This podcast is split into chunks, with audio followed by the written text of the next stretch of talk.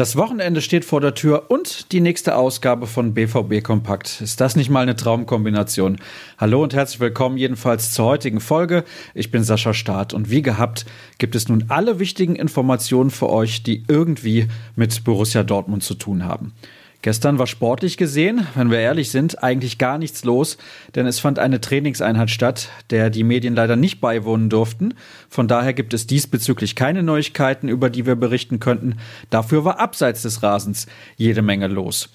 Denn der jahrelange Hauptsponsor Evonik wird ab der kommenden Saison nur noch in den Pokalwettbewerben, also in der Champions League bzw. Europa League und im DFB-Pokal, auf dem Trikot in Erscheinung treten.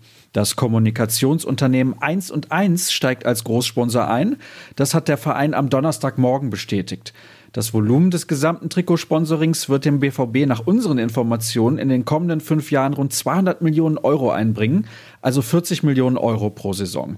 Alles weitere rund um den Deal haben Florian Gröger und Sascha Klaverkamp für euch zusammengefasst. Nicht ganz so positiv waren die Nachrichten, die vom DFB ins Haus der Borussia flatterten. Wie ihr sicher schon mitbekommen habt, müssen die schwarz-gelben Fans in den kommenden drei Spielzeiten auf eine Reise nach Hoffenheim verzichten.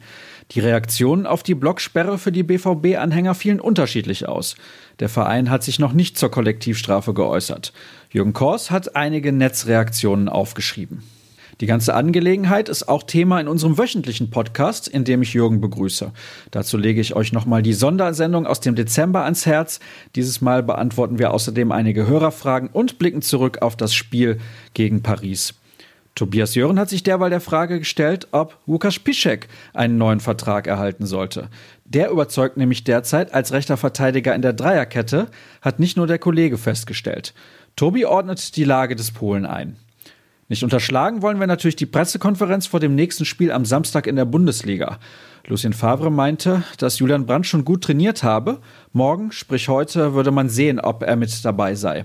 Allerdings dürfe man nicht vergessen, dass er zehn Tage lang nichts gemacht hätte. Ansonsten fehlen weiterhin nur Marco Reus und Thomas Delaney. Was kommt heute auf euch zu?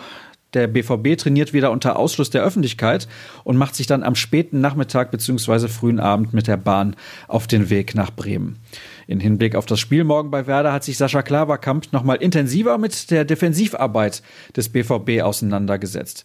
Wie lief das Spiel gegen Paris genau ab und was hat das mit dem Kick an der Weser zu tun? Das erfahrt ihr in seinem Artikel.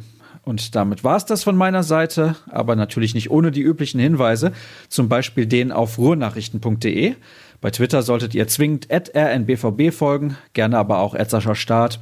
Habt einen guten Start in das Wochenende. Bis morgen. Tschüss.